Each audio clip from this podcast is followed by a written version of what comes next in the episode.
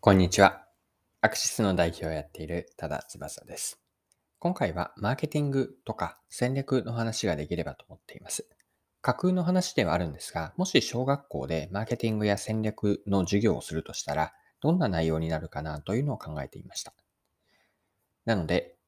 マーケティングとか戦略を一緒に考えていければと思っています。それでは最後までぜひお願いします。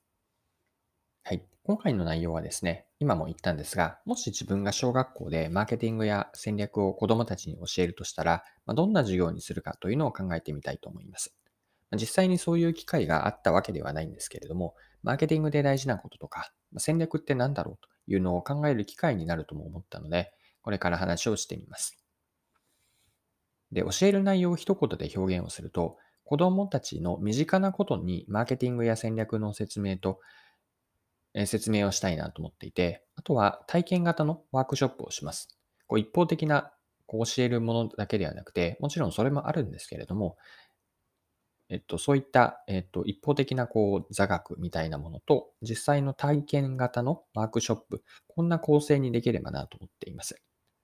で、子供たちの身近なことと言ったんですが、それは例えばアニメとかゲーム、昔話に当てはめて、マーケティングや戦略のことについて、まず興味を持ってもらって、でそして自分の日常とか生活の中にマーケティングとか戦略でってあるんだなということを伝えたいです。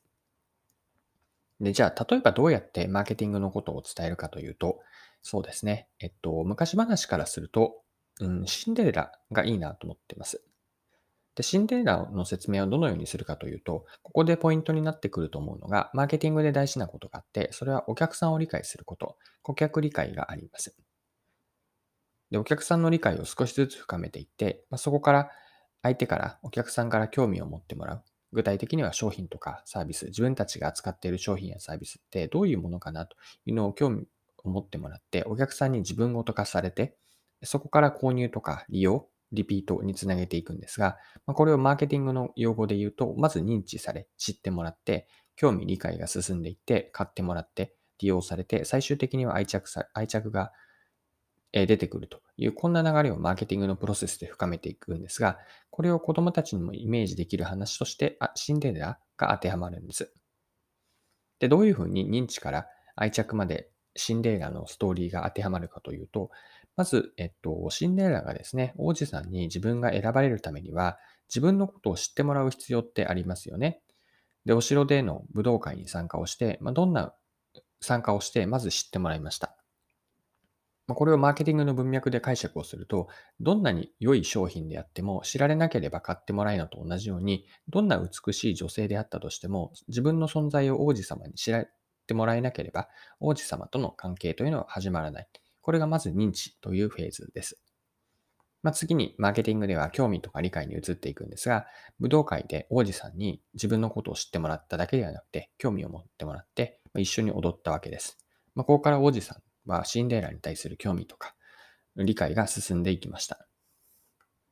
で、シンデレラのストーリーでは12時になってシンデレラは出ていかなければいけなかったんですが、王子様は行方がわからなかったシンデレラを国中探し回るなど、探し回るほど、うんとシンデレラのことを王子さんは好きになってしまったんです。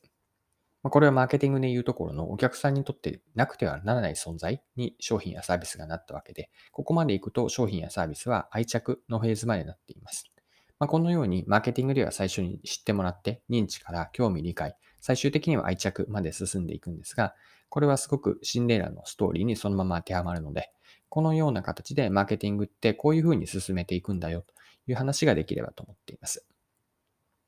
で、もう一つ戦略の話も何か身近なことに例えて当てはめて説明ができないかなと。子供たち、小学校の子供たちですね。小学生に伝えられないかなと考えたときに、イメージしやすいのは、例えばですね、鬼滅の刃がいいかなと思いました。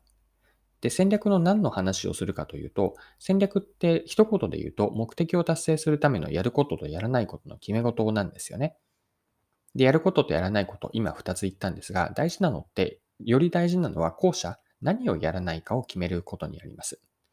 まあ、捨てることの重要性で、こうあれもこれも考えつくものを全てやるというのは戦略的ではなくて、あれかこれかとどちらかを捨てていく、まあ、引き算の発想があるというのが戦略なんです。で、ここで鬼滅の刃にあれかこれかというのを当てはめていくんですが、うーんと、鬼滅の刃に出てくる鬼殺隊いますよね。で鬼殺隊はそれぞれの呼吸の型を持っています。例えば、主人公の炭治郎であれば、初めは水の呼吸で、後から火の呼吸になっていきますが、まずは水の呼吸を極めようとしました。で、善逸であれば雷の呼吸といったように、それぞれのに合った一つの呼吸を持っています。で、この解釈を先ほどの何をやるか、何をやらないかに当てはめていくと、自分に合った一つの型に絞っていって、まあ、それを極めていこうとするからこそ、鬼殺体というのは、こう人にはない超人的な呼吸の型を身につけられるわけなんです。で、あれもこれもと、いろんな型に手を出していればそうではなくて、あれかこれかと他の型を捨てて自分に合ったたった一つの呼吸を選ぶこと。これってすごく戦略の本質がここに現れていると思っていて、まあ、戦略の肝とは何をやらないか、そしてやらないことがあって、残ってやることをしっかりと、うん、やっていく。自分のリソースを投入していくんですが、ここに鬼殺隊のこう何呼吸の型ですね。呼吸の型が当てはまると思ったので、まあ、こんな話をして戦略では何を捨てるかが大事だよという話を小学生にできればと思っています。はい。で、ここまでマーケティングと戦略についてですね、例えばどんな話をするかということを伝えたんですが、最後にもう一つ考えたいのが、最初にですね、体験型のワークショップをするという話を少し触れたかなと思っています。で小学生の授業というのは、こう理論だけ、今の話をうんと一方的に一方向でコミュニケーションするのではなくて、まあ、双方向というか、こう、なるべく実践の場、実践に近い場も用意したくて、それが体験型のワークショップも設計したいと思っています。で具体的に何をやるかなというのをイメージしたときに、例えばですね、えっと、二人組でペアを組んでもらって、でもらって、で、ここからお客さんを理解することの難しさとか面白さを見出していたもらいたいんですが、ペアを組んでもらって、お互いが相手の好きなこと、困っていることを聞き合います。で、この時に直接欲しいものとか、直接好きなことは、うんと、相手には伝えないようにしていて、えっと、相手のお客、うんと、相手の不満とか、こう望んでいるものというのを、特に相手の不満に目を向けて、ペア相手の不満は自分をどうはどう解決するのかというアイデアを考えているんです。で、何組かには前に出てクラスに発表してもらいたいなと、こんなことを考えているんですが、このワークショップを通して何を伝えたいかというと、顧客理解の難しさと面白さなんですね。お客さんの理解というのは自分ではない赤の他人をどこまで深くできるかということで、相手の問題解決で、相手の問題に対して解決をしていくために、自分のアイデアからどうやって解決するか、それが巡り巡って相手にはどんな価値になるのかというのをこの体験型の、ま疑似的なペアなので、えっと、できることは限られるかもしれませんが、マーケティングの特に顧客理解について触れていきたいなというのが、この体験型ワークショップの例えばの内容です。